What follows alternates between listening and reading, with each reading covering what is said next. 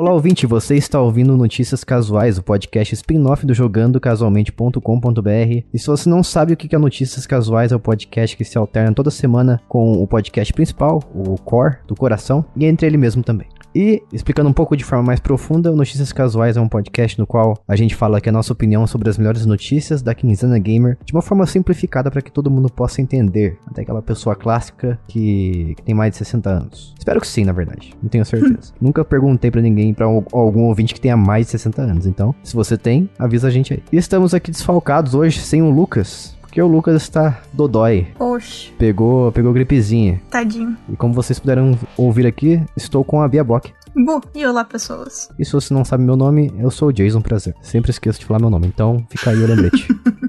As pessoas, dependendo do podcast, só descobrem o teu nome no meio da, de alguma notícia quando alguém chama, né? Isso, exatamente. e se você se pergunta de onde que veio meu nome, sim, é do filme Jason Sexta-feira 13. Perfeito. Então faça essa conexão, assim você nunca esquece qual que é o meu nome. Só o nome, né, que tem relação com isso. É, exatamente, só o nome. Perfeito. O restante, assim, a lore do Jason Voorhees não, não é comigo, não. Bom saber. Não, não cheguei a, a, praticar esses crimes. Perfeito. Felizmente. Mas enfim. E antes da gente ler as melhores notícias da Quinzana Gamer, vamos fazer aquela leitura de manchetes, que normalmente é feita pelo Lucas, mas como ele não tá aqui hoje, a gente vai tentar fazer reproduzindo o mesmo espírito. Que é um pouco difícil, né? Porque. É difícil imitar o Lucas. É, é difícil imitar o Lucas, não só pelo timbre da voz, mas também pela, pela palhaçada, né? Uhum. Acabei de chamar ele de palhaço, mas ok. Lucas, se você estiver ouvindo isso, é, é isso mesmo. Você. Foi um elogio, poxa. Você sabe fazer palhaçada muito bem. Parabéns. Isso. Então vamos lá para as, as manchetes que tem o objetivo de levar o ouvinte ao engano, lendo de forma mais da forma mais desprezível possível, como todo brasileiro, bom brasileiro gosta de ler, só manchete, só notícias, só a chamada. Vamos lá então. Agora sua avó também pode jogar Elden Ring. Steam Deck virou PlayStation. O Switch traz a função de pastas, mas de maneira peculiar. Gran Turismo 7 foi atualizado pensando no dinheiro do seu bolso. Novo jogo da saga Harry Potter vai ser honesto. Vários jogos indies chegam ao Xbox. Nintendo Switch está quase virando um Mega Drive. Stardew Valley vai te fazer virar pedreiro e ajudante de pet shop. Resident Evil 2 Remake virou Call of Duty. Bandidagem infiltrada em empresa roubou geral. Sony tá comprando mais gente, mas ainda não comprou a gente. Square... Square Enix disse que vai continuar vendendo jogo ruim e não tá nem aí. Ghostbusters vai virar um jogo modinha. Diretor de The Witcher 4 jura de pé junto que não tá tendo crunch. E fãs questionam se estão vivendo ou apenas esperando Cyberpunk 2077 ter as suas promessas cumpridas. E mais uma quinzena aconteceu o seguinte, não tivemos um apoio novo. Então a Bia vai te explicar o que acontece quando a gente não tem um apoio, pelo menos um apoio novo na quinzena gamer. Infelizmente significa que o, a galera que não é apoiador vai ouvir só cinco notícias desse podcast e quem é apoiador vai receber o podcast completo. Normalmente, quando a gente tem um apoiador novo, isso não acontece, olha só. Normalmente não, é sempre que a gente tem um apoiador novo, isso não acontece. Você pode ouvir todos os todas as notícias. Isso, 100% das vezes, quando a gente tem um apoiador, pelo menos um apoio novo, você consegue ouvir a versão completa do Notícias Casuais. Caso contrário, você precisa nos apoiar financeiramente, meter a mão no bolso, através do apoia.se barra jogando casualmente. E a partir de um valor de um salgado, um salgado de, de padaria, um salgado bem barato de padaria, na verdade, mais barato barato do que o, o litro da gasolina, você consegue nos apoiar.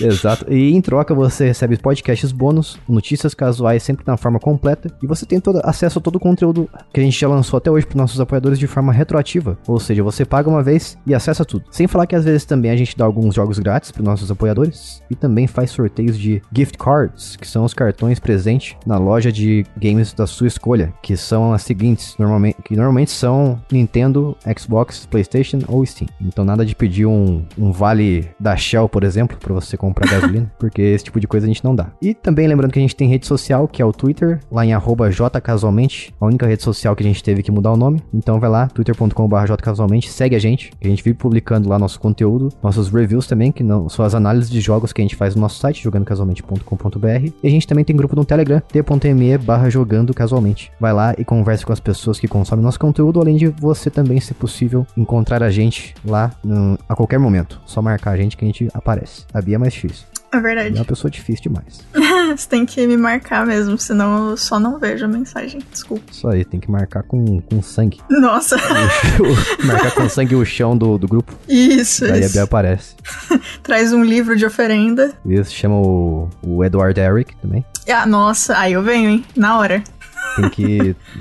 Esqueci a palavra. Transmutar? É isso? Isso, ele faz uma transmutação e eu apareço no centro do círculo. Perfeito. Exato. E sem mais enrolações, vamos para as melhores notícias da Quinzana Gamer. Começando por Elden Ring, que ganhou um mod no PC para as pessoas poderem jogar de maneira mais fácil. Então agora você pode jogar o Easy Mode aí, o famoso Easy Mode que todo mundo pede, mas que a From Software nunca faz. E, e através dessa modificação que as pessoas criaram e a comunidade criou, o dano causado pelo inimigo cai pela metade e o dano causado pelo jogador aumenta em 25%, sem falar que a aquisição das runas aumenta em 10 vezes, ou seja, então você vai ficar bem mais forte, vai ganhar, vai tirar, vai receber bem menos dano e vai ganhar os itens também ali que você precisa para ficar mais forte de maneira mais frequente. Então, olha só, o pessoal tá fazendo o trabalho da From Software, hein?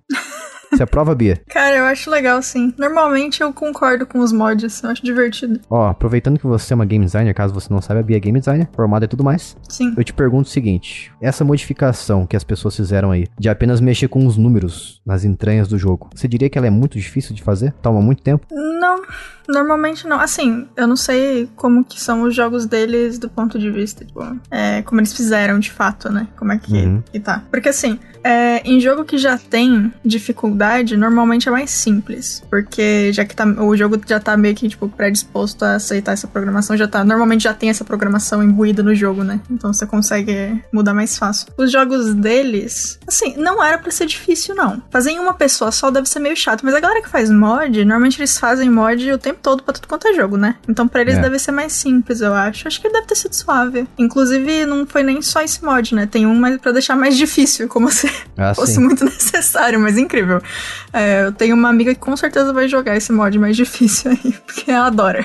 Pô, o jogo não tá difícil o suficiente, não. Não tá. Mas assim, é. Sempre pode piorar. É, é, realmente. Assim, é, a galera que faz mod é muito boa no que eles fazem. É, Uhum. Inclusive, gostaria que empresas de jogos contratassem a galera de mod ma- mais vezes, assim, porque É verdade. os caras são muito bons. É que minha pergunta, na verdade, foi mais no sentido de que é tão difícil assim que os jogos da From Software não tenham, assim, de Ah, fábrica, uma dificuldade Não, não, não. fácil. Não, não. Dava pra ter, dava, dava de boas.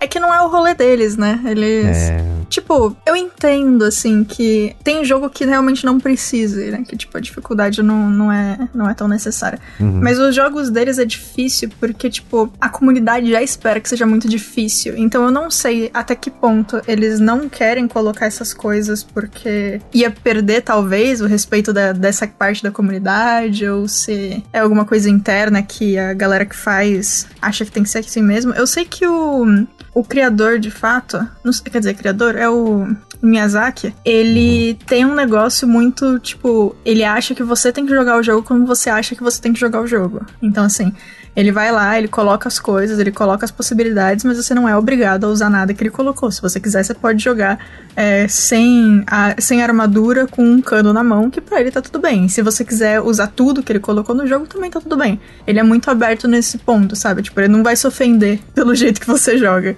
Então talvez ele até aceitasse colocar um modo mais fácil, talvez. Não sei. Ele parece uma pessoa mais, mais aberta, assim. uma Mas eu não madura que sei. entende o lado da comunidade. Sim, mas eu não sei até onde é decisão dele ou da, da empresa como um todo, sabe? Não colocar essas, o modo difícil. Modo difícil não, modo fácil. Eu acredito que eles gostem dessa fama de dificuldade dos jogos deles, mas assim, eu acho que eles alimentam uma comunidade muito tóxica na internet. É. Porque eu vi recentemente uma galera brigando, assim, violen- não violentamente, porque na internet não tem como, né?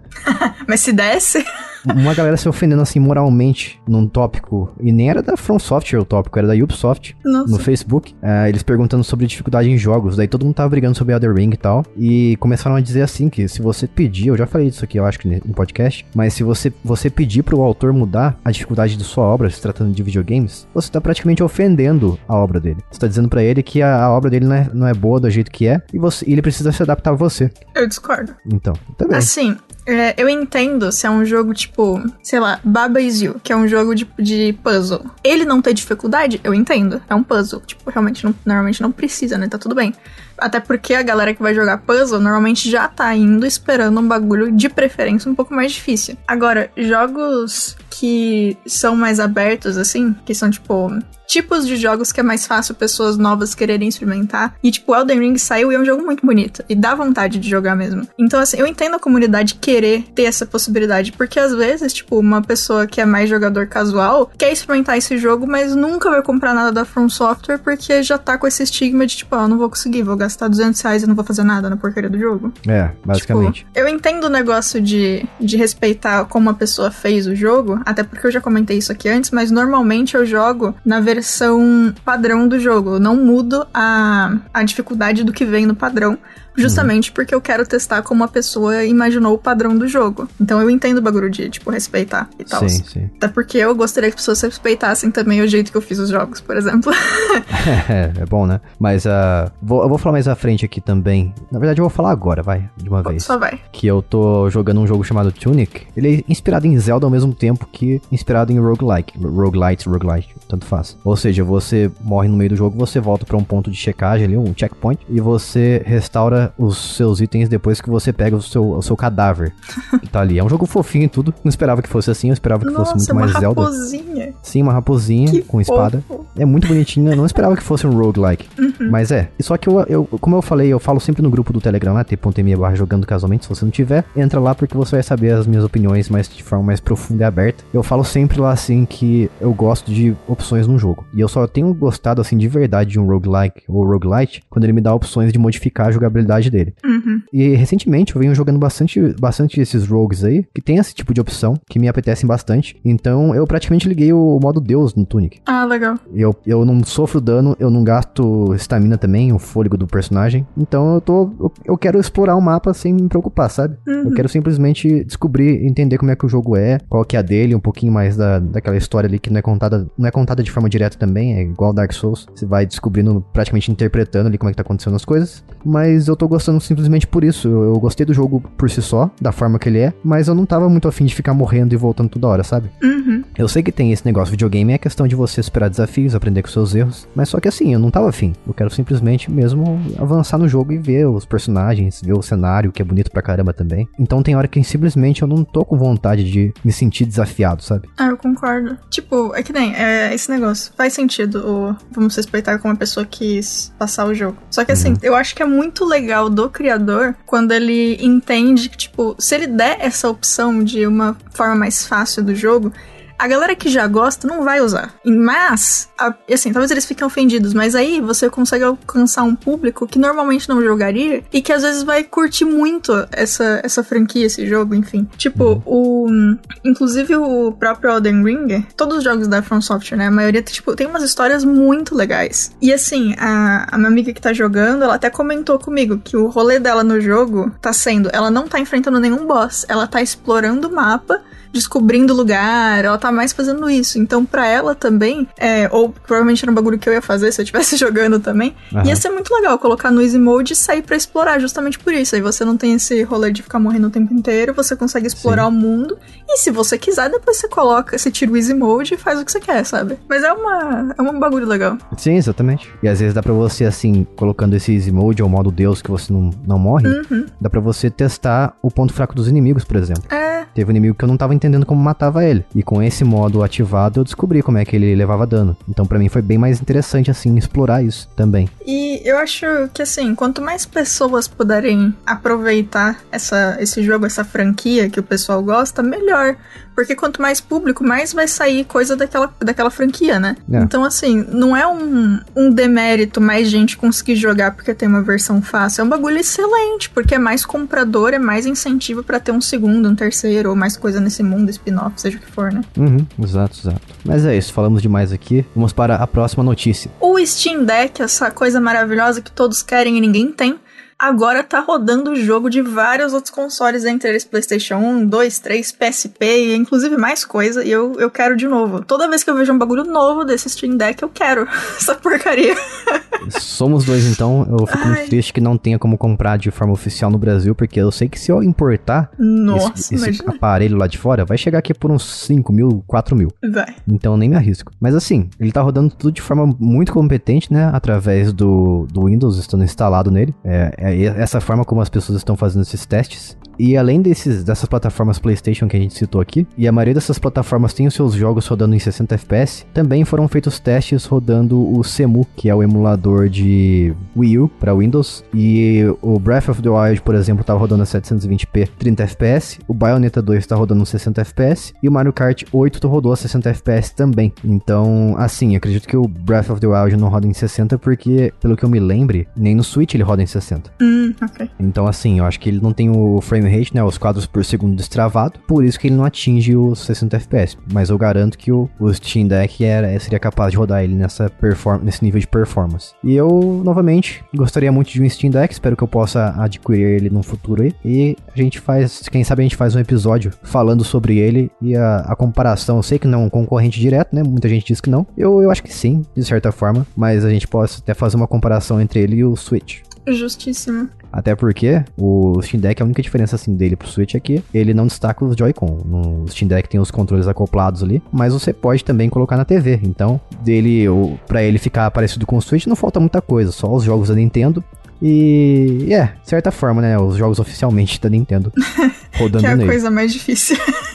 é, um pouco complicado. Mas, pô, já a proposta dele é maravilhosa. Eu, logo quando eu fiquei sabendo qual que, qual que seria do Steam Deck, eu fiquei muito com vontade de ter um. É, ele. Nossa, parece ser muito divertido. Sim. A experiência mais próxima que eu consigo ter do Steam Deck é jogar no meu celular fazendo streaming do PC. Só que tem aquele delay, né? Não é a mesma coisa. Não tá rodando de forma nativa. Ah, sim. É, não tem graça. Mas é isso. Ah, esses testes aqui que foram feitos não são, é, tipo, eles são emuladores e tal, não são oficiais do Steam Deck nem nada, justamente porque ele é Windows. Mas ainda assim é muito legal. É, Windows porque instalaram o Windows nele, né? Mas oficialmente ele vem com o Steam OS, que é o, ah, é um Linux. Então o Windows é instalado de forma extraoficial, mas a, a Steam mesmo, a Valve, diz que pode instalar o Windows e eles não estão nem aí. com essas palavras. É, foi assim que eles falam em português, inclusive. Isso. Muito bom, agora vamos falar novamente de Switch. Porque chegou finalmente a função de você criar grupos no Nintendo Switch, Pia. Nossa. A, a Nintendo chegou em 2012. Nossa. A Nintendo tornou o Switch o que, que o Wii U era. Sensacional, tava na hora já, que bom que colocaram. É, mas não exatamente assim da forma que você pensa. Ah, não. Porque, hum. não, não sei. A Nintendo é assim, né? A Nintendo faz as coisas de vez em quando assim que as pessoas pedem, mas ela faz do jeito dela. E o jeito dela normalmente não é muito, não é muito inteligente. é que a, a Nintendo é tipo. É tipo gênio de história que escuta o seu desejo e entende errado. É. Faz com um twist. Não, é, é engraçado que assim, é, às vezes ela reconhece o, o, jeito que ela fez e tenta melhorar. Com o fone Bluetooth, por exemplo, meu fone Bluetooth tava baixíssimo no, no Switch. Eu achava ele muito baixo. E é, com essa atualização dos grupos de criação de pastas, também arrumaram essa função e deixaram um limite bem maior pro fone de ouvido ficar mais alto. Então agora eu tô conseguindo ouvir o jogo de fato da forma que eu quero. Que legal. Tá bem melhor. Só que essa função de grupo, ela fez assim, de uma forma muito burra. Porque, é, não sei como é que funciona no PlayStation, mas por exemplo, no Switch você tem uma tela inicial com seus jogos mais recentes. E se você for todo pra direita, acho que você lembra quando você vê aqui em casa, quando, se você uhum. for com o cursor todo pra direita, você acessa todos os seus softwares, todos os seus jogos, aplicativos que você tem no Switch. Daí nessa, nessa tela apenas que você tem a função de acessar os grupos. Você aperta L e você abre os grupos. Mas por que, que eu simplesmente não posso acessar logo que eu ligo o Switch naquela tela de recentes, sabe? Seria muito mais fácil. Nossa, triste mesmo. Eu não sei por que, que eles não, não fizeram assim. Tipo assim, é, é, a coisa mais óbvia do mundo, sabe? Uhum. É, parece que eles pensam no óbvio e tentam deixar mais complicado de propósito. É, é, o que eu sinto às vezes. Né? Porque não é possível que a pessoa não tenha pensado nisso. Assim, eu entendo eles quererem deixar todos os grupos num lugar junto para ser mais fácil. Mas eles podiam ter feito isso e deixar, tipo, o último grupo aberto, no mínimo aparecendo ali né, no, de cara. Sim, sim, podia, podia fazer várias formas. Tipo assim, eu sei que ia ser um pouco mais de, de esforço, de desenvolvimento, se você colocasse os grupos ali de forma acessível na tela inicial. Porque, né, é, os sim. grupos são acessíveis atualmente na tela de grupos, apertando L. Mas o que que impede de colocar o atalho de grupos acessível também na tela inicial? Porque daria na mesma, sabe? Hum, é a okay. mesma função sendo chamada em uma outra tela, dá? É a mesma porcaria. Concordo. Não faz sentido. É, ia ter sido melhor mesmo. Mas é isso, eu espero que eles ouçam o óbvio que as pessoas estão apontando na internet e, e, façam, né? Porque, por favor. E tem gente falando ainda que, que é, tá bom o jeito que faz, é, tá, tá bom assim mesmo, o fã enche o saco só, gosta de ficar chorando por tudo, nunca tá bom. Mas, pô, eu, eu entendo aquela frase, eu sou a favor daquela frase antes feito do que perfeito, mas uhum. caramba, parece que faz. Parece que força a amizade. Estão testando, né? É, nossa, eu acho que eles estão testando pra ver o nível até onde os fãs protegem, sabe? Justo. Não dá. Mas enfim, eu espero que sim. Sim. E por enquanto você pode fazer 100 grupos e cada grupo pode ter mais ou- pode ter no máximo 200 jogos. Então 100 grupos de 200 jogos cada. Exatamente. Assim, pelo menos quando você cria um grupo, você tem como pesquisar, pelo menos isso, né? Você tem como pesquisar qual jogo você quer colocar ali. Ah, legal. Pra, pra pesquisar é um pouco demorado, pra ele retornar os resultados ali demora um pouquinho, fica pensando no Switch. Mas eu acharia que se seria melhor também. Eu sei que isso aí novamente é um esforço de desenvolvimento, mas quando você abre aquela tela de todos os softwares, se tivesse uma forma de, ah, já encontrei esse jogo aqui, eu quero colocar ele em um grupo, apertando um botão. Já seria mais um outro Uhum. atalho, sabe? Em Concordo. vez de ter que fazer isso pela função de grupos apenas. Mas enfim, isso aí é coisa de, de usabilidade. Vamos, vamos esperar pra ver o que acontece. Próxima notícia. Tivemos um patch novo aí no Gran Turismo 7 que te dá menos recursos quando você termina as corridas e você, então, com menos moedinhas, fica mais difícil de comprar carro novo, enfim, de usar as moedas, né, no geral. Poxa, gente, deixa a galera comprar carrinho. É, pô. Não, pra piorar, é, eu fui acompanhando essa jornada do Gran Turismo 7 aí e o que, que tá acontecendo com ele. Tem várias coisas que as pessoas estão muito des- desgostosas com esse jogo e estão avaliando ele de forma bem baixa no Metacritic. Ele tá com cerca de 1.5 de 10 no Metacritic, Nossa. porque as pessoas derrubaram assim, tentando fazer uma voz única pra fazer a, a Sony e a, e a Polyphony também, pra eles ouvirem a voz de todo mundo, que tá falando o seguinte: primeiro, eles não podem vender os carros, que é uma coisa que você podia na franquia toda, vender seus Uhum. carros que você não usa mais, você pode vender e, ganhar dinheiro em troca. Aqui não, aqui você não pode vender. Ganhou aquele carro ali que você já tem, ou não sei se é possível isso, eu tô posso estar me enganado, mas vamos dizer que você ganhou um carro repetido. Você não pode vender, pode fazer nada com ele, só pode usar. E a outra coisa, nossa, que assim, eu odeio do fundo da alma quando, quando fazem isso. O jogo é single player, eu sei que tem multiplayer também, mas a experiência é primora, magistoria, magi, magitoriamente? Esqueci a palavra. Peraí, eu buguei porque você falou e. Mágica, majoritariamente. Majoritária... É, majoritariamente. Isso. E o, Gran, e o Gran Turismo 7 é majoritariamente uma experiência single player, você joga sozinho. Então, por que que o jogo requer uma conexão online pra você poder jogar o jogo sozinho? Isso é chato demais. Nossa. Isso, eles falam que isso aí é pra evitar fazer as pessoas, com que as pessoas façam hacks, que as pessoas hackeiem o jogo depois que elas possam ir online com os hacks que elas fizeram offline. Mas isso não é justificativa, você tá é, machucando a experiência do jogador pra solucionar um problema que devia ser, ter sido solucionado pensado antes de forma de outra forma, sabe? Uhum. Não adianta você solucionar um problema que, que existe na, na indústria game, de games, é, só que ao mesmo tempo você acaba com a experiência da pessoa que comprou seu jogo. Não faz sentido. É, assim, obviamente ia ser mais difícil eles solucionarem de outra forma. Mas eu. Uma das coisas que eu menos gosto em jogo é quando o jogo não é, tipo, sei lá, League of Legends, sabe? Tipo, quando não é um bagulho assim, ele te. não te deixar ficar offline. O jogo que tem opção single player e não fica offline não faz sentido. Exatamente, com certeza. E voltando rapidamente ao assunto da, desse dinheiro que foi reduzido drasticamente para você, que você ganha quando você termina uma corrida, tem um exemplo aqui que é o World Touring Car 800. Você ganhava 70 mil créditos quando você vencesse a corrida, esse circuito. E agora você ganha 5 mil. Então, Nossa, é assim, muita coisa. é um- uma foi derrubado de forma absurda para que as pessoas obviamente tenham que ir à loja e comprar os créditos, né, com dinheiro de verdade, coisa que, que existe para esse jogo e tá, e tá mais do que na cara agora, que é isso que eles querem fazer através dessa atualização safada aí. Nossa, é muito sacanagem. É muito. Nossa, ah, eu não tinha visto que tinha sido tanto assim a diminuição. Nossa. É uma loucura. Nossa, que sacanagem. Dá nem pra você fingir É. que não era essa a intenção. Mas é isso. É nessa direção na qual a, a indústria de games está caminhando. Espero que eles se toquem e acordem pra vida. Uhum. E agora vamos falar de Harry Potter. Porque, ó, ao contrário de Gran Turismo 7, Hogwarts Legacy não vai ter microtransações, afirmou a Warner Bros. Games. Obrigada. Acho que a gente precisa de mais jogos assim. E por outro lado, esse jogo infelizmente não vai ter nenhuma experiência multiplayer. Então você vai ficar restrito a jogar sozinho, criar seu personagem ali e se aventurar naquela, naquele universo de Hogwarts de Harry Potter. Só que daí tem essa, esse benefício, né? De você não precisar comprar nada fora o jogo em si. Então o que você comprou é o que você vai ter. Você não precisa comprar, você não precisa pagar nada adicional pra você se divertir. E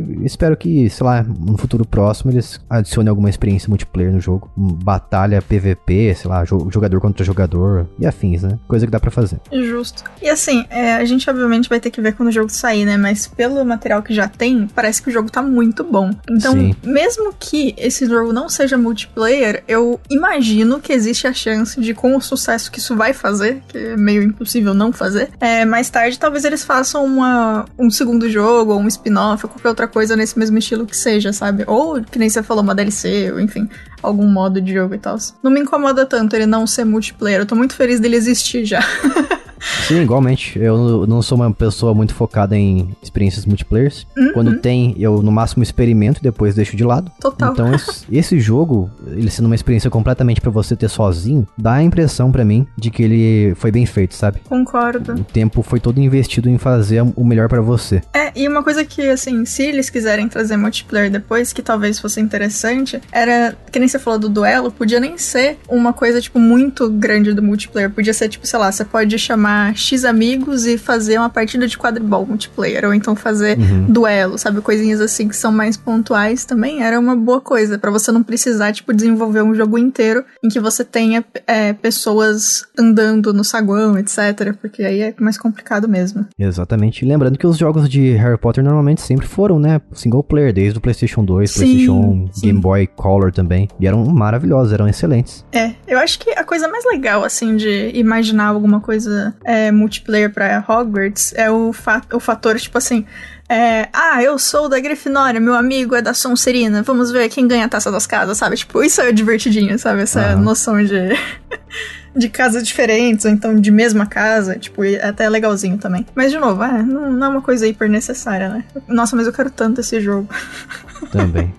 Vai sair final do ano, né? Em tese. Ah, no final de 2022, sem data específica. Isso. Mas olha só, ele vai chegar pra PlayStation 4, 5, Xbox One, Xbox Series X e S, PC e Nintendo Switch também. E olha só, não é a Incrível. versão cloud, não é a versão que você vai jogar pela internet, vai ser uma versão nativa rodando no seu Switch. Nossa, muito bom. Você vai pegar em qual? Já sabe? Eu gostaria de pegar no Switch. Legal, concordo. Nossa, se ele rodar liso no Switch vai ser incrível, hein? Seria bom, mas eu acho que vai ser um vai ter um downgrade violento pelos gráficos que eu tô vendo É. aqui.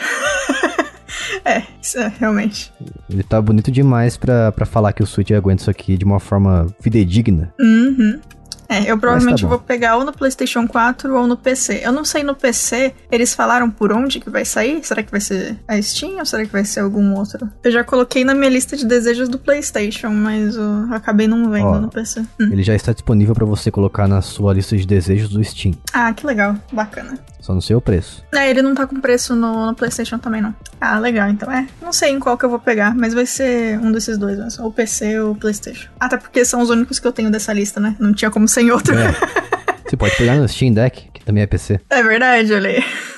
E por aqui a gente encerra a versão demo desse podcast. Novamente, se você quiser ouvir a versão completa dele e também de todos os nossos conteúdos que a gente te- lançou até hoje, vai lá em apoia.se barra jogando casualmente você tem acesso a tudo que a gente já criou de forma retroativa a partir de um valor de um salgado. Um salgado que tá mais barato do que o litro da gasolina. Então vai lá novamente, apoia.se barra jogando casualmente e até a próxima. Um beijo, tchau.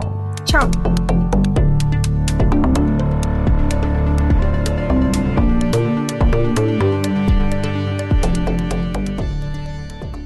Este podcast foi editado por mim, Jason Minhong. Edita eu, arroba gmail.com.